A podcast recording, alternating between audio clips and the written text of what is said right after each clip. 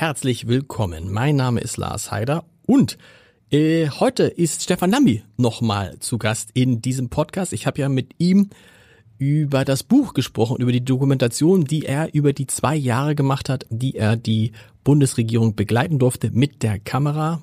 Ich würde sagen, kein anderer Journalist war so nah dran an Olaf Scholz, Robert Habeck und Christian Lindner wie er. Und in diesem Teil geht es genau um diese drei Leute. Scholz, Habeck, Lindner. Was ist das Problem mit den dreien? Wie kommen sie da raus? Was unterscheidet die unterschiedliche Kommunikation? Viel Spaß beim Hören. Ich bin so wie ich bin. Das Scholz-Update. Der Kanzler-Podcast der Funke Mediengruppe.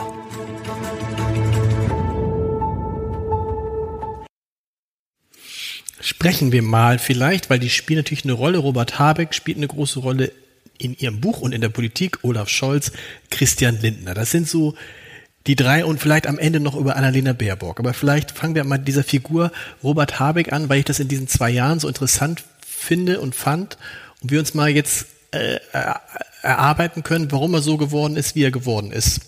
Und was eigentlich seine Strategien waren und sind, die vielleicht auch nicht aufgegangen sind. Das, Sie beschreiben das total äh, interessant, einen Habeck, wie man ihn so auch nicht kennt. Weil man denkt ja irgendwie, es ist ein nee, sagen netter, freundlicher Mann ist jetzt auch falsch gesagt, aber ein kluger, rhetorisch begabter Mensch. Hm. Was er aber interessant, sagen Sie, nicht immer ist. Wenn er unter Stress ist, kann er auch schneidig antworten, gar nicht antworten. Er ist bei keinem Regierungsmitglied konnte man das auf und ab so beobachten wie bei Robert Habeck.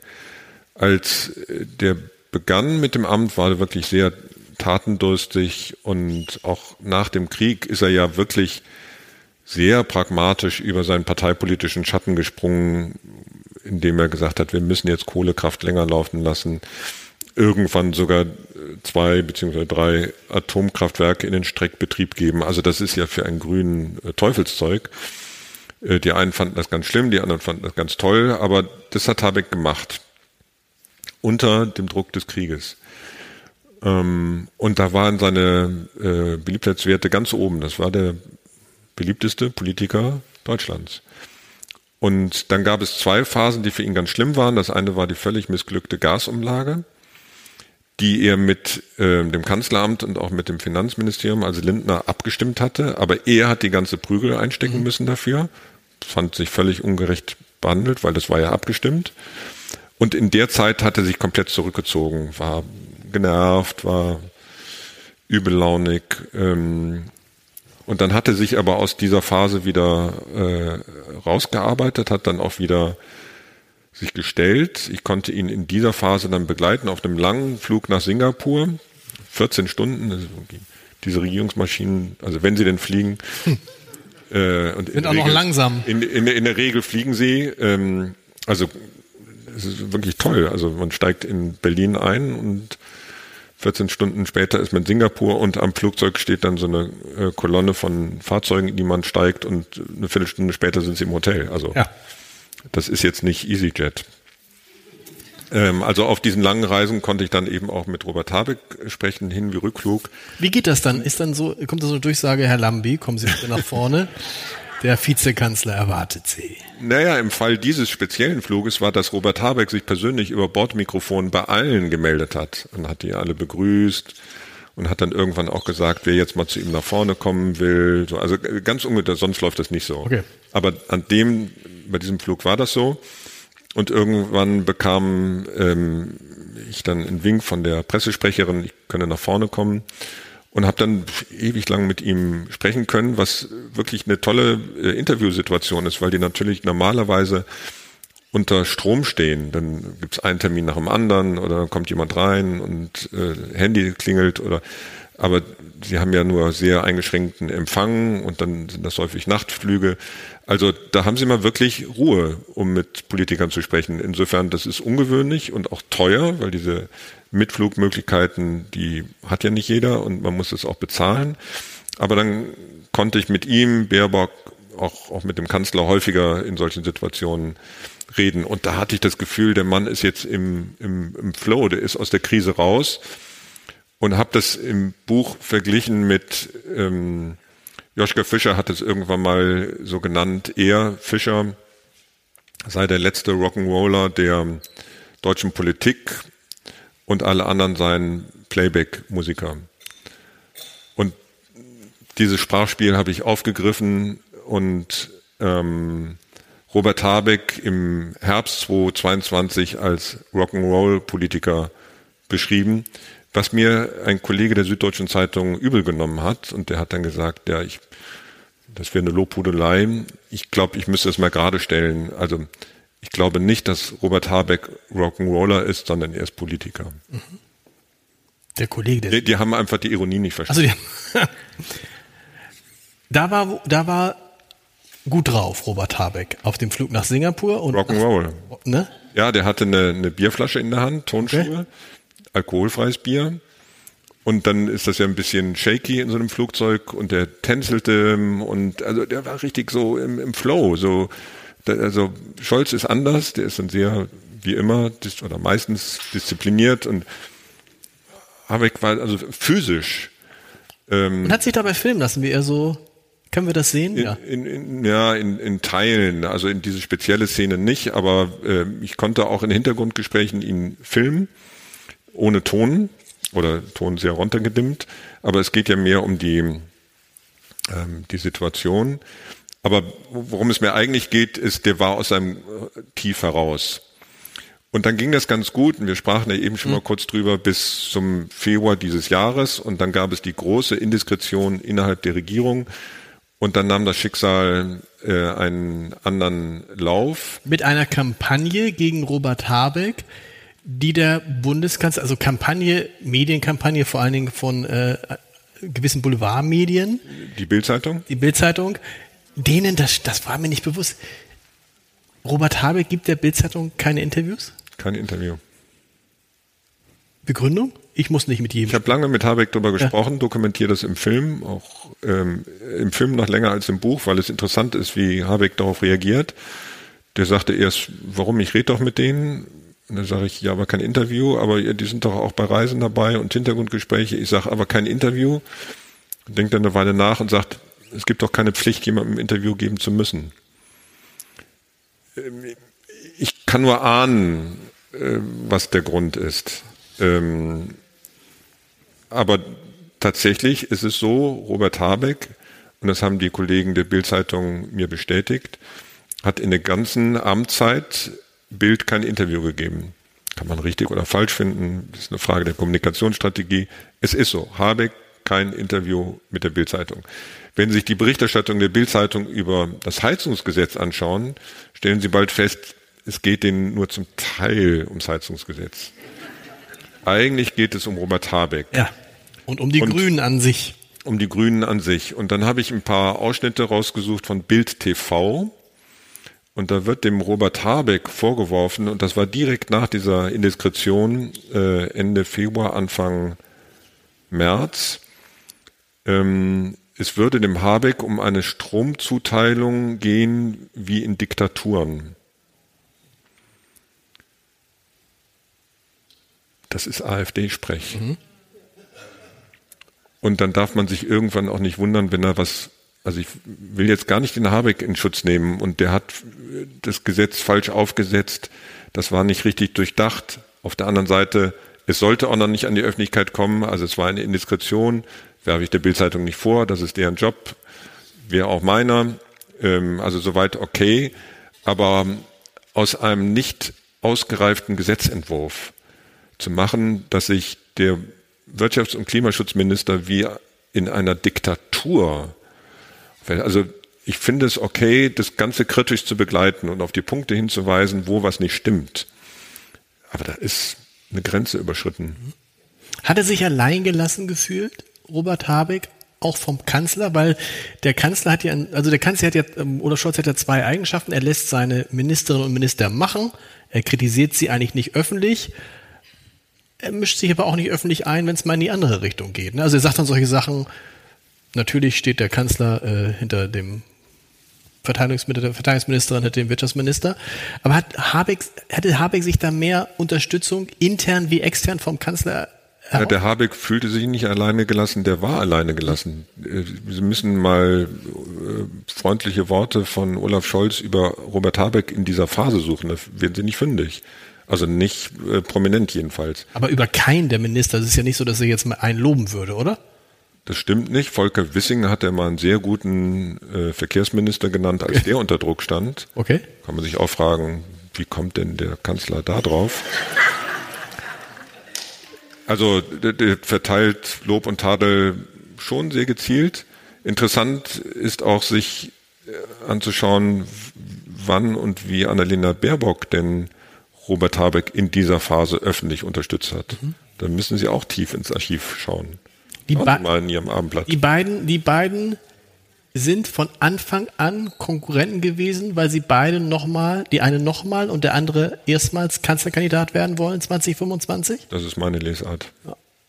Und das ist auch das Problem, was Robert Habeck, ein zusätzlicher Druck, der für ihn entsteht, weil er dieses Ziel hat und natürlich weiß, einerseits muss er als Wirtschaftsminister funktionieren und andererseits darf er aber auch seine eigene Klientel nicht verprellen. Robert Habeck hatte im Frühjahr 2021, und da habe ich beide begleitet, Habeck wie Baerbock, im Wahlkampf, zu einer Zeit, als Baerbock noch nicht Kanzlerkandidatin war. Da war das noch unklar. Doppelinterview mit beiden.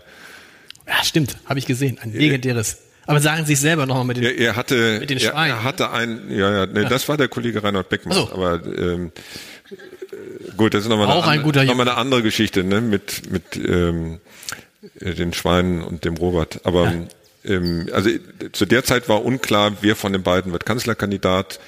Habeck dachte, er wird es. Baerbock sah das anders. Baerbock hatte einen großen Vorteil und das ist das sogenannte Frauenstatut bei den Grünen, was vorsieht, weibliche Bewerber haben bei den Grünen immer die ungeraden Plätze, also eins, drei, fünf und so weiter. Und damit ist klar, wenn jemand Kanzlerkandidat, Kandidatin werden will, als Frau hat sie das Vorrecht. Genau. Ähm, und das war nicht der einzige Grund, aber der Hauptgrund. Und das war eine tiefe Wunde für Robert Habeck. Der hat richtig gelitten, wie ein Hund im Wahlkampf, hat sich zusammengerissen und hat sich dann gedacht, bei der nächsten Gelegenheit läuft das anders. Bei der nächsten Gelegenheit wird es auch anders laufen, weil die Grünen, auch betrieben von Robert Habeck, sich vorgenommen haben, beim nächsten Mal machen das nicht Robert und Annalena im Hinterzimmer, sondern es gibt eine Abstimmung von der Basis. Dafür braucht man allerdings die Basis. Das heißt, alle öffentlichen Äußerungen von Robert Habeck und Annalena Baerbock müssen sie auch, nicht nur, aber auch vor dem Hintergrund dieser Rivalität um die nächste Kandidatur sehen. Die müssen ihre Leute hinter sich scharen, weil die irgendwann entscheiden, wer von den beiden Kandidat oder Kandidatin wird. Und, damit schließen wir gleich Robert Habeck ab, das, das trifft, das, das, das treibt ihn. Und sie haben schön rausge, rausgefunden, finde ich, oder rausgearbeitet, eine Strategie von Robert Habeck, die mir gar nicht so aufgefallen war oder nur unterbewusst. Er ist ein Meister der Schwarzmalerei. Was auch geschickt ist. Weil, wenn es wirklich so kommt, ganz schlimm kommt, wie er es gesagt hat, kann er sagen, habe ich doch gesagt. Wenn es nicht so kommt, kann er sagen, habe ich euch vorbewahrt. Geschickt, ne? Eine geschickte Variante, oder? Es ist ja sowieso interessant, die Kommunikationsstrategien der äh, Kabinettsmitglieder zu beobachten, die sehr unterschiedlich sind. Ja. Auch der Umgang mit sozialen Medien ist ja unterschiedlich, die Art und Weise, wie sie sich begleiten lassen, wie sie sich Leuten wie mir gegenüber öffnen. Also ist aber insgesamt schon mal deutlich anders, auch offener, auch souveräner als Vorgängerregierung, auch als äh, Angela Merkel. Aber was Sie äh, zitieren, zitieren Sie korrekt. Ähm, das war Ende August letzten Jahres, vor ziemlich genau einem Jahr. Da dachte man, also wenn man dem Habeck zuhörte, boah, das wird jetzt aber wirklich nichts mehr mit dem deutschen Winter und ähm, die war ja auch nicht ganz grundlos. Also es war ja nicht klar, wie der Winter laufen würde und äh, ob wir genügend Gas und Öl haben würden. Aber nach meiner Interpretation hat er ähm, mit einer gewissen Absicht äh, schwarz gemalt, weil je schwärzer, desto weißer der Ritter, der uns dann daraus führt. Wir sprechen über Kommunikationsstrategien. Ähm, die von Habeck haben wir, glaube ich, ganz gut beschrieben. Die kann man auch, da muss man sich, muss man sich auch nicht viel Gedanken drüber machen. Ähm, die von Olaf Scholz. Da sagen ja viele, wenn man sagt, welche Kommunikationsstrategie.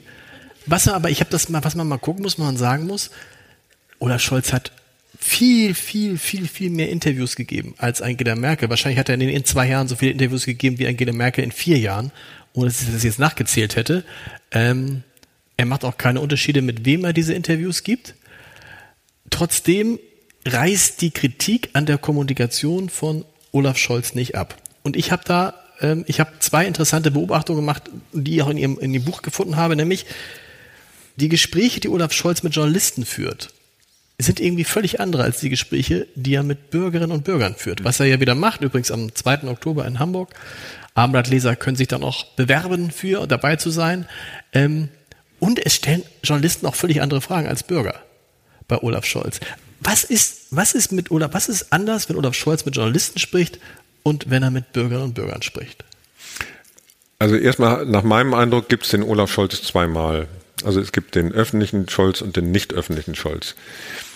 Ähm, der öffentliche Scholz, oder ich, noch einen Satz zurück. Ich habe Angela Merkel als Kanzlerin äh, häufig beobachten können für Filme und habe die häufiger interviewen können. Und nach meinem Eindruck hat sie Leuten wie mir, nicht mir persönlich, aber Leuten wie mir misstraut, Dokumentarfilmern insbesondere. Ich kann mich an eine. Äh, sie hat Dokumentarfilmern insbesondere misstraut. Ja, ja, hat, ja, doch. Und aus, aus einem Grund, der auch nicht, nicht doof ist. Sie hat mich irgendwann mal gefragt, ähm, wie lang soll Ihr Film werden? Und ich sage 60 Minuten. Und warum soll ich jetzt 60 Minuten mit Ihnen sprechen im Interview? Dann picken Sie sich doch die Sätze raus, die Sie brauchen für Ihren Film. Ich sage, ja, Frau Bundeskanzlerin, so arbeiten wir. Ja, dann rede ich mit Ihnen zehn Minuten und dann kriegen Sie die Sätze, die Sie rauspicken. So, das heißt, sie hat versucht, das zu kontrollieren. Letztlich, weil sie Leuten wie mir misstraut hat. Mhm. Wir könnten aus den wertvollen Sätzen der Bundeskanzlerin machen, was wir wollen. Ja, so sind wir. Wir machen damit, was wir wollen, innerhalb gewisser Grenzen, die uns, sagen wir, die Standesregeln vorgeben. Also nicht sinnentstellend und so weiter. Aber das wollte sie nicht. Und da ist Scholz anders. Der misstraut mir nicht oder Leuten wie mir der misstraut sich selbst. Dass er was, dass er was sagen könnte, was er nachher bereut. Deshalb passiert es, dass sie mit Scholz reden, Interviews, und er wirklich sekundenlang über ein Wort nachdenkt und dann kommt ein relativ blasses bei raus. Und das fällt allen Journalistinnen und Journalisten der Hauptstadtpresse auf. Und wenn Sie dann den zweiten Olaf Scholz nehmen, wenn keine Kamera läuft und die Mikros ausgeschaltet sind, dann redet der so wie wir zwei jetzt.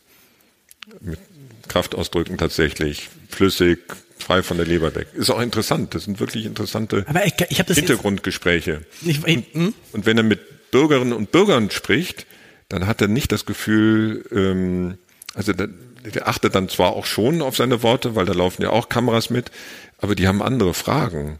Also die zählen keine Panzer und Marschflugkörper, sondern die wollen wissen, warum ist in meiner Umgebung keine Geburtsklinik?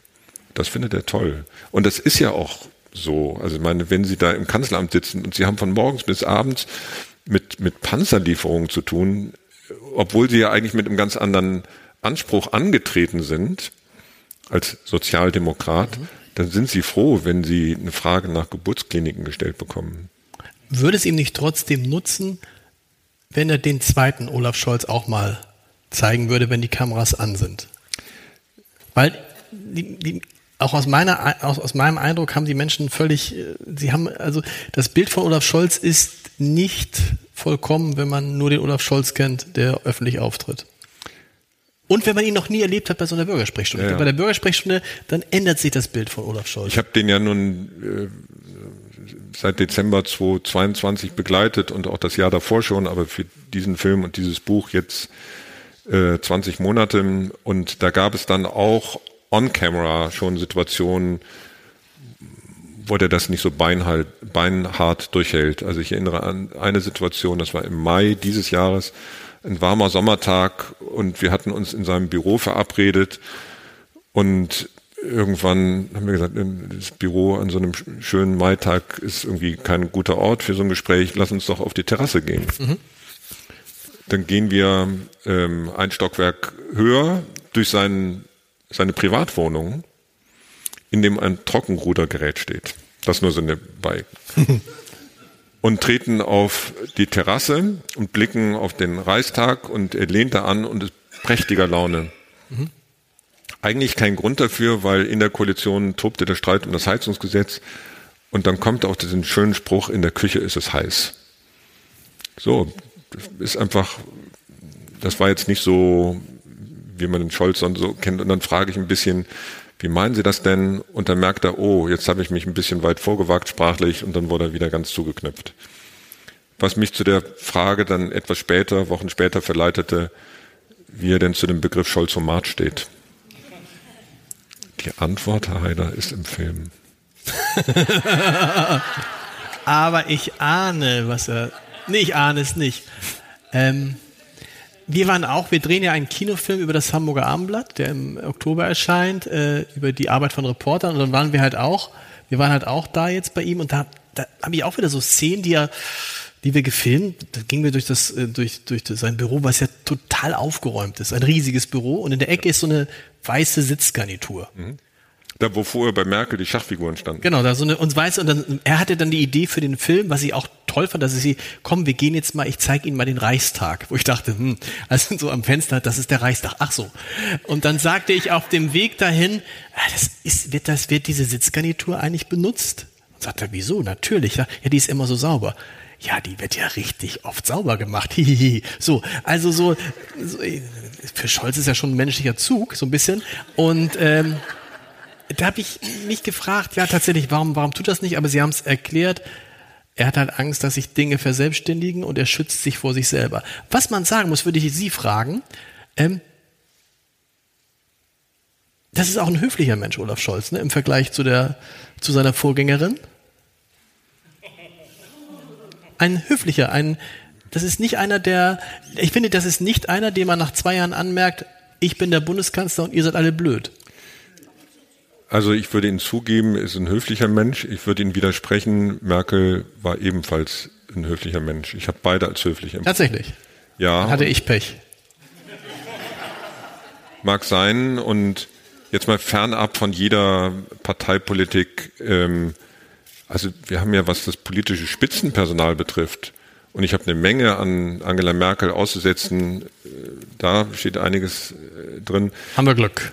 Ähm, ja, wenn man jetzt mal auch ein bisschen weiter wegschaut in die Welt, ähm, Südamerika, ich erinnere an die ganzen Putsches äh, in Afrika gerade, in weiten Teilen, äh, auch Osteuropas.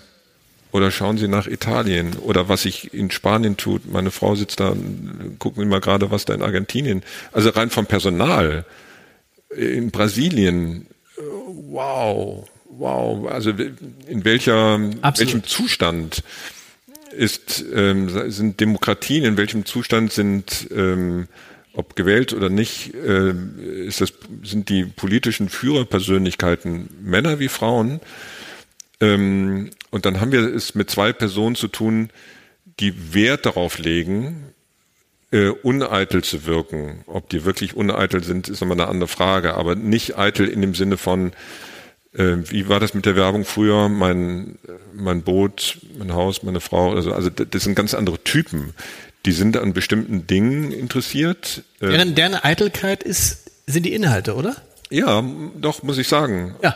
Ähm, also nochmal, man muss ja nicht mit der Politik einverstanden sein und unser Job als Journalisten ist es, das aufzudecken, wo es Missstände gibt und hart zu kritisieren. Ähm, aber das ist das, was ich weder an Merkel noch an Scholz auszusetzen hätte. Die bereichern sich nicht, die sind nicht über die Maßen an materiellen Dingen interessiert und auch nicht, nicht eitel. Also was das betrifft, haben wir mit dem Spitzenpersonal Glück. Wir müssen noch, haben noch gar nicht drüber gesprochen, Robert Habeck, Olaf Scholz, Christian Lindner. Hm. Die FDP wollte unbedingt, und das wollten die Grünen ja eigentlich auch, alle wollten sie das Finanzministerium haben. Mhm. War das ein Fehler? Hat Christian Lindner sich da verpokert? Weil das Finanzministerium ja auch jetzt in den vergangenen zwei Jahren hinter dem Wirtschaftsministerium, hinter dem Außenministerium eine andere Rolle gespielt hat und weil Christian Lindner jetzt nicht in die Geschichte der Bundesrepublik Deutschland eingehen wird, bis jetzt als der Finanzminister, der die wenigsten Schulden gemacht hat?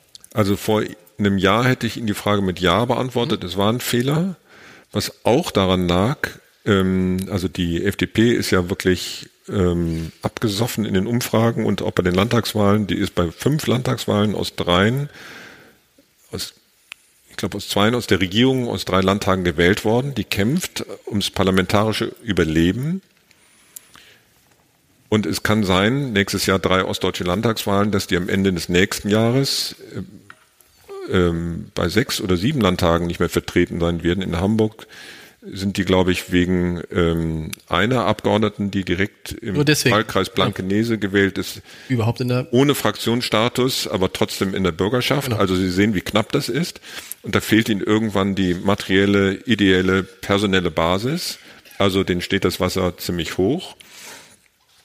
Aber vor ähm, einem Jahr, glaube ich, ähm, hatte Lindner Grund zu der ähm, Selbstkritik, dass er sich für das falsche Ressort entschieden hat, weil Habeck, wir haben es eben schon mal angetippt, ja sehr unpragmatisch sich für das Überleben der deutschen energieintensiven Wirtschaft eingesetzt hat. Deshalb fand, fand die Wirtschaft ja ihren Wirtschaftsminister so toll letzten Jahres. Deshalb war der in den Umfragewerten so toll. Während der Lindner als derjenige wirkt, der die ganze Zeit nur auf die Bremse trat. Das nach meinem Eindruck hat sich in den letzten Monaten so ein bisschen gedreht.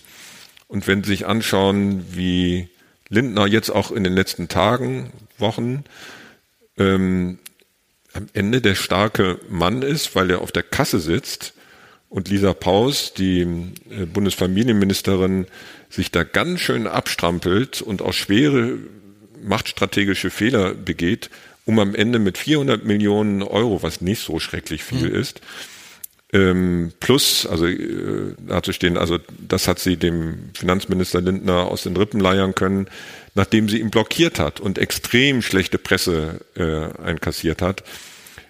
Da wirkte dann Lindner cool, und der konnte cool wirken, weil er der Mann auf, also A, der Mann äh, ist, der auf der Kasse sitzt und B, das Backing des Kanzlers hat. Die beiden haben ein ganz gutes Verhältnis. Hatten sie schon, hatten sie schon vorher.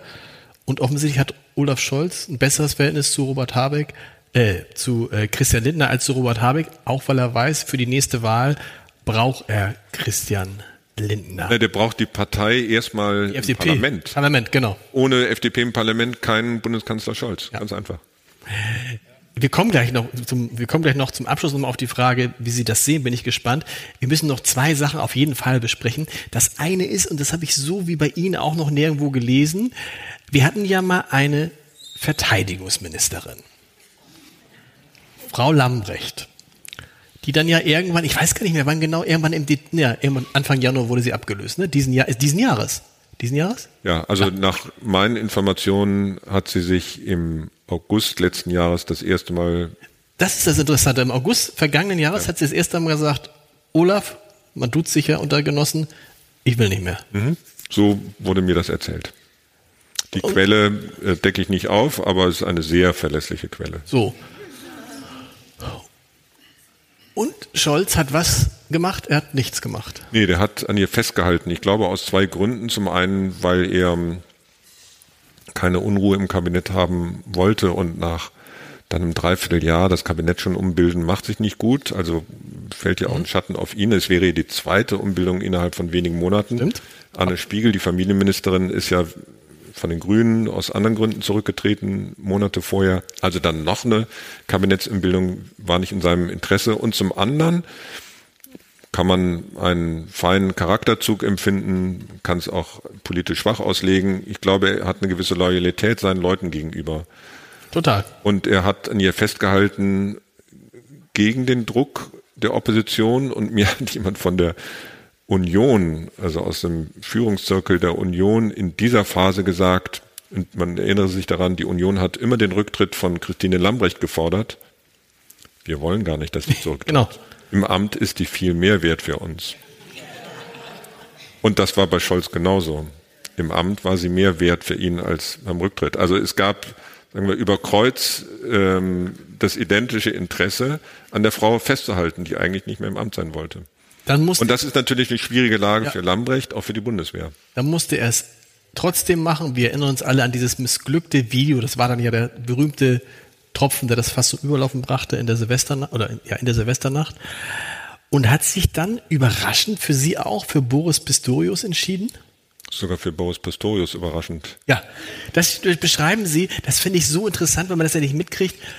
Wie, stellt man sich das als normaler Mensch vor, wenn einem jemand anruft, der Bundeskanzler, und sagt, möchtest du nicht Minister werden? Dann denkt man, das ist irgendwie ein längeres, eigentlich denkt man, das ist gar kein, nicht nur ein Telefonat, sondern man wird dann einbestellt, kommen Sie mal ins Kanzleramt. Naja, das war so, dass der, der Boris Pistorius, der war ja der Innenminister von Niedersachsen, der war an dem Tag im Januar bei einer äh, Schutzstaffel der Polizei, ich bringe es nicht ganz zusammen, aber ich glaube, und muss eine Rede halten. Steht an einem Bistrotisch, äh, Bistrotisch und legt sein Handy dahin, damit er das nicht in der Hose hat. Und sieht dann irgendwie, da brummt das Handy, er will die Rede halten. Dann macht er das auf lautlos, dreht das um und hält seine Rede und irgendwann, was war das noch für ein Anruf?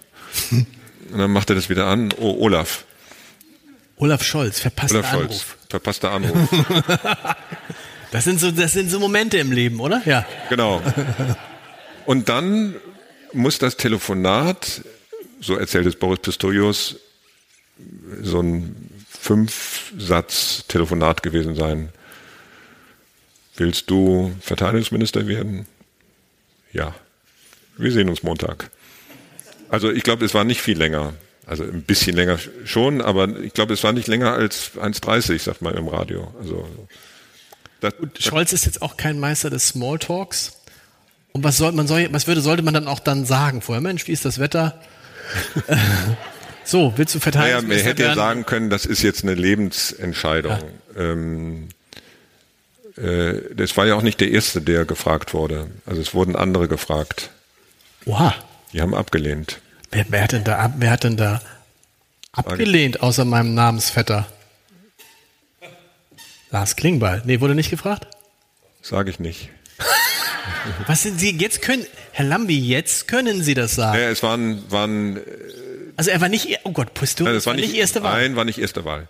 Und ähm, also das wurde mir gesagt mit der eindringlichen Bitte, das äh, nicht weiter erzählen. Ja. Da halte ich Hat mich gut dran. geklappt. Ach so. Und es ist naja, also nicht, Also das- ich nicht kann schon Namen, erzählen, ähm, dass Pistorius nicht erste Wahl war, sondern zweite, dritte Wahl. Und das hat ja, ich glaube, 14 Tage gedauert, bis er dann eine Pistorius hatte. Und wir als Journalisten haben uns alle gewundert, warum dauert das so lange? Ähm, und es waren, das kann ich sagen, verschiedene Namen im Gespräch. Also ihr Namensvetter Lars Klingbeil war einer davon, Wolfgang Schmidt ein anderer. Es gab noch eine äh, Staatssekretärin im äh, Verteidigungsministerium, die war noch im Topf und also ich vier. Ähm, so und es brauchte eine Weile, bis man da so eine ähm, Klarheit hatte. Und ähm, dann rief er eben Pistorius an und der hat dann sofort zugesagt. Pistorius war nicht erste Wahl, aber er war offensichtlich eine gute Wahl, denn er ist dann, während die Verteidigungsministerin Lambrecht ja eigentlich immer ganz, ganz, ganz, ganz unten war in der Beliebtheit der Politiker, ist Pistorius relativ schnell auf Platz eins. Ich glaube, da ist, ich weiß nicht, ist er da heute noch? Ich glaube ja. Mit Abstand. Und Sie haben mir mal in unseren regelmäßigen Gesprächen gesagt, und ich ahne jetzt, wie die Antwort ist, lieber Herr Lambi. Nein, nein, nein, nein, nein, nein. Die, die fällt anders aus als beim letzten Mal. Ehrlich? Ja, mein, ja. Ich, ich habe Angst, dass Lüfte das Geheimnis. Echt? Sie haben mir gefragt, ob er Bundeskanzler mal werden möchte. Ja. Und was sagt er? Ich habe ihn erstmal gefragt, ob er für das Amt kandidieren will. Ja. Und dann lacht er und sagt, also erstmal den üblichen Spruch, äh, ich fühle mich in meinem Amt sehr wohl und so. Und dann sagt er, Mein Platz ist in Bayern. Genau. naja, das ist ja eigentlich auch nicht verkehrt, so zu antworten, Klar. wenn, machtstrategisch, wenn sie für das höchste oder nicht das höchste, das mächtigste Amt im Staate gehandelt werden und sie werden gefragt, wollen sie Kanzler, Kanzlerin werden, dann Nein zu sagen, ist eigentlich ein großer Fehler. Das darfst du als Politiker nie machen. Ich erinnere an Hannelore Kraft, die die Landtagswahl in NRW eigentlich in dem Moment verloren hatte, als sie irgendwann mal auf die Frage mit Nein geantwortet hat. So, und das wissen die da in Berlin. Und insofern hat Boris Pistorius auf meine Frage, äh, planen Sie jetzt als beliebtester Politiker im Land für das Amt des Bundeskanzlers zu kandidieren, geantwortet, über die Frage habe ich noch nie nachgedacht. Ist nicht doof, ne? Ist nicht doof. Hendrik Wüst hat gerade auf die ähnliche Frage gesagt, gucken Sie doch, wie schön es in Düsseldorf ist. Und ich finde, das ist verräterisch, weil so schön ist Düsseldorf nicht. Oder? Das ist für mich, das ist für mich eine Kandidatur gewesen. Nein. Also die Frage dürfen Sie mir nicht stellen. Ich komme von Bonn, von der anderen Rheinseite. ähm, aber dieselbe Frage habe ich noch anderen gestellt. Also Habeck, Baerbock, und was, Scholz, und was sagen die? Ja, gut, Scholz ist klar. Aber jetzt habe ich Ihnen alles über Pistorius. Aber das ist, das ist sehr lustig, weil ich fand es so lustig. Wir hatten auch mal, wir hatten, waren zu einem Interview mit Olaf Scholz und ein Kollege fragte dann Olaf Scholz, wollen Sie das nächste, bei der nächsten Bundestagswahl wieder antreten? Und ich guckte den Kollegen an und dachte bei mir so, ah, was soll er jetzt sagen? Nein? So, dann, ne? Also er hat natürlich Ja gesagt, aber am nächsten Tag riefen mich ganz viele Kollegen an äh, äh, und sagten, ah, das ist ja eine Riesengeschichte, Olaf Scholz will wieder antreten. Wo ich dachte, wenn der Nein gesagt hätte, Nein, nein, nein, das Interessante und ich, ich habe ihm diese Frage gestellt und die Antwort läuft äh, genauso, wie Sie das gerade beschrieben haben. Äh, Die macht in einem Film einen anderen Sinn, wenn Sie die Frage fünf Leuten stellen, die alle im Prinzip dafür in Frage kommen und dann hart gegeneinander schneiden, Ja. brauchen keinen Kommentartext, sondern einfach durch die Montage ist klar, was da in den Köpfen von denen Ja. abläuft. Und deshalb sehen Sie es mir nach. Also ich habe Ihnen gerade das mit Pistorius verraten. Die anderen. gucken- wir gucken auf ist, so, die, Scholz wissen wir die, auch, die, ja. Die Kraft dieser Szene liegt in der Montage. Okay, wir gucken uns das an. Wir müssen am Ende, weil ich das so schön finde, ähm, nochmal sprechen über, ich weiß gar nicht, war das Ihre eindrucksvollste Reise mit Olaf Scholz oder die, die Ihnen am längsten in Erinnerung bleibt bis heute? Die Reise nach China zu Xi Jinping Naja, die war vor allem deshalb eindrucksvoll, weil wir da, ich glaube, zwölf Stunden hingeflogen sind, ohne zu schlafen. ohne Übernachtung, ne? Dann haben wir elf Stunden da gearbeitet, also hart mit Equipment und so, und dann und sind wir zwölf Stunden und sieben, und zurückgeflogen. sieben Corona-Tests jeder. Oder wie viel Corona-Tests? So ungefähr. Äh, drei in Deutschland und einer am Flughafen in Peking. Und dann komme ich wieder in Berlin an, im Hotel, und die finden, also das war nachts um vier, ich glaube 48 Stunden nicht geschlafen und die finden meinen Namen im Computer nicht. War nicht Kein so- Zimmer reserviert. Ja, Und dann? obwohl ich das so häufig bin, aber da hatte irgendjemand einen. Fehler gemacht und ich war für den nächsten Tag da. Na, egal. Also es war unrund. Es war diese Reise, wir wollen es nochmal erzählen, wo dann viele kritisiert haben, das war praktisch nach der Wiederwahl von Xi Jinping, Ja. war Olaf Scholz sogar der erste Der war der erste westliche Politiker. der da hinfuhr und das wurde sehr kritisiert und es war eine schwierige Reise, weil eben die Chinesen sehr viel Corona-Tests verlangt haben. Äh, Olaf Scholz hat sich in China keinem Corona-Test unterzogen, zumindest nicht von einem äh, chinesischen Arzt, weil man Angst hatte, dass die Chinesen damit an seine DNA Genau. kommen und aus dieser DNA herauslösen könnten, wie man rhetorisch so brillant sein kann. Nee, ich weiß nicht. Aber was war die Angst? Warum hatte man Angst um die DNA von Olaf Scholz? Naja, Hoffentlich hört er das nicht, dann spricht er nie wieder mit mir. doch, ich glaube, Nein, wir raus. Äh, also er kennt Schlimmeres.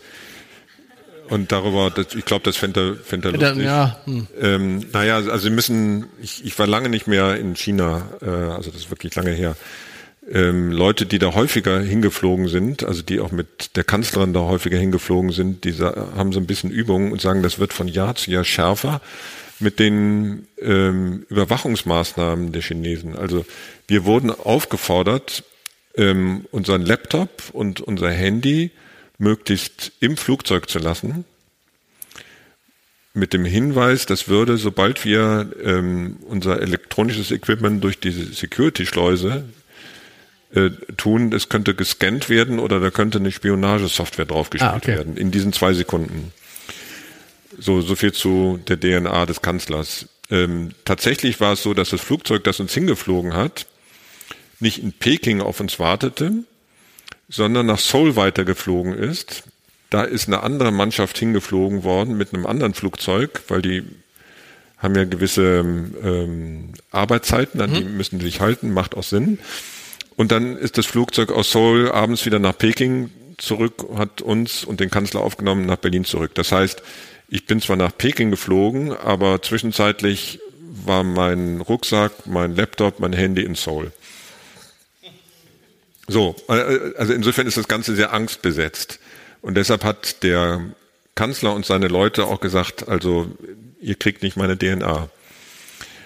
Ähm, das ist ein bisschen Folklore. Ähm, aber ich glaube, wenn man da als Journalist, auch als Oppositioneller lebt, ist es keine Folklore. ist keine. Folklore. Der Kanzler, man hatte den Eindruck, dass der Kanzler und Xi Jinping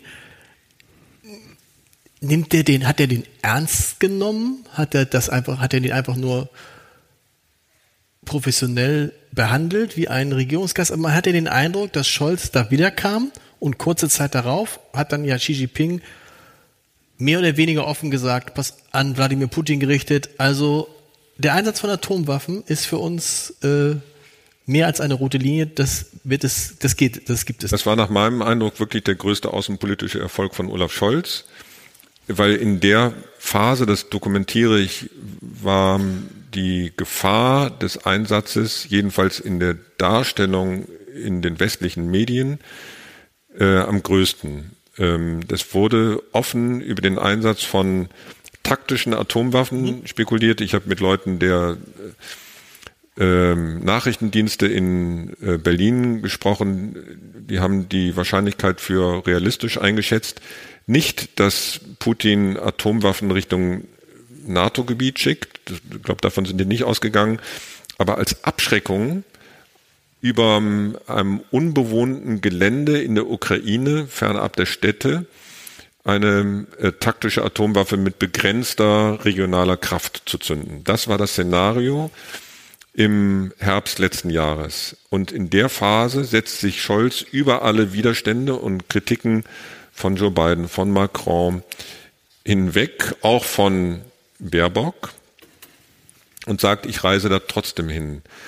Ähm, ich habe die Kritik nie verstanden. Ich fand die Reise richtig und ähm, war dabei, als Scholz auf dem Rückflug darüber informiert wurde, äh, dass der chinesische Staatspräsident soeben ähm, eine eigene Presseerklärung veröffentlicht hat, in der er nahezu wortgleich, wie Scholz Putin aufgefordert hatte, keine Atomwaffen einzusetzen. Das hört sich mit dem Wissen von heute irgendwie trivial an, aber also wenn so eine Reise einen Erfolg haben kann, dann so einer. Und, Und dann hat er sich gefreut. Da hat sich Olaf Scholz gefreut. Das hat man ihm auch angesehen, oder ist es dann dieser, dieser Olaf Scholz, der sich dann in sein Zimmerchen zurückzieht und sich alleine freut? Weil er, er braucht ja immer gern diese Momente der Einsamkeit. Ne? In, in, in, in großen wie schwierigen Situationen zieht er sich ja gern mal zurück, um einmal kurz nachzudenken oder sich still also, vor sich hinzufreuen. Hm, das war so eine, ähm, ich wir waren alle in dem hinteren Bereich des Flugzeuges, da wo die Journalisten zusammen sind und dann kommt Scholz im Hintergrundgespräch begleitet vom Pressesprecher und seinen Beratern und ich werde verabredungsgemäß nicht über Inhalte äh, Auskunft geben, was da besprochen wurde, aber ich kann sagen, dass die Stimmung aufgrund des Hinweises, der, weil es im vorderen Teil des Flugzeuges WLAN gibt, nicht im hinteren, aber im vorderen, also da, wo der Kanzler und seine Leute sitzen, haben die also diese Pressemitteilung bekommen, dass im hinteren Teil des Flugzeuges, wo wir dann plötzlich alle zusammenstanden mit dem Kanzler, dass die Stimmung da ziemlich gut war. Und ich kann es verstehen. Also nochmal, äh, es ging ja um was. Es ging um was. Spannend. Und, und wir fanden das alle gut.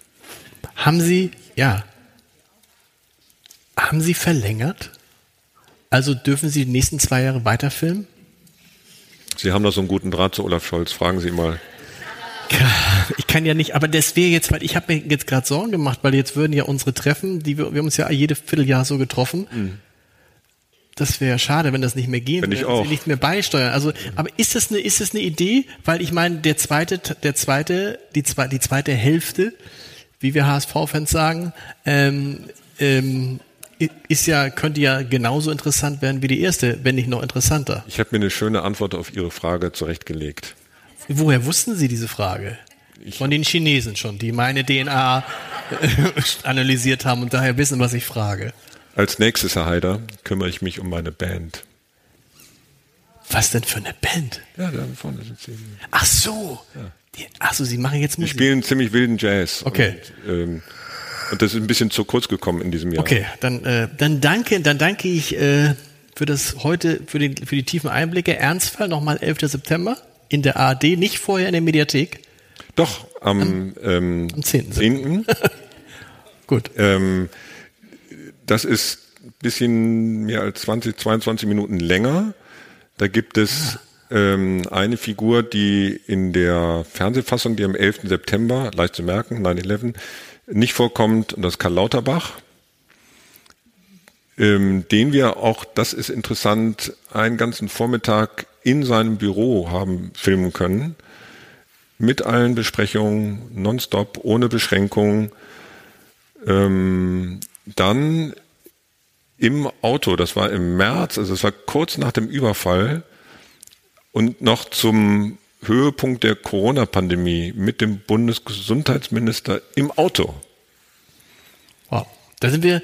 Und ähm, mit ihm über die Parallele von den beiden Weltkrisen, Pandemie und Ukraine zu sprechen, aus Sicht des Bundesgesundheitsministers, war interessant. Und das ist in dieser äh, Mediathek-Serie zu sehen und ähm, nicht in der Fassung, die am 11. September läuft. Was ist denn aber Ihr nächstes Projekt als Filmer oder Autor? Ich weiß es nicht, ehrlich. Okay, Sie sagen Bescheid. Also nee, ähm, also ist ich, ich, ich würde ich oder andersrum, ich sage ihm Bescheid, wenn es soweit ist. Vielen Dank. Ich danke Ihnen.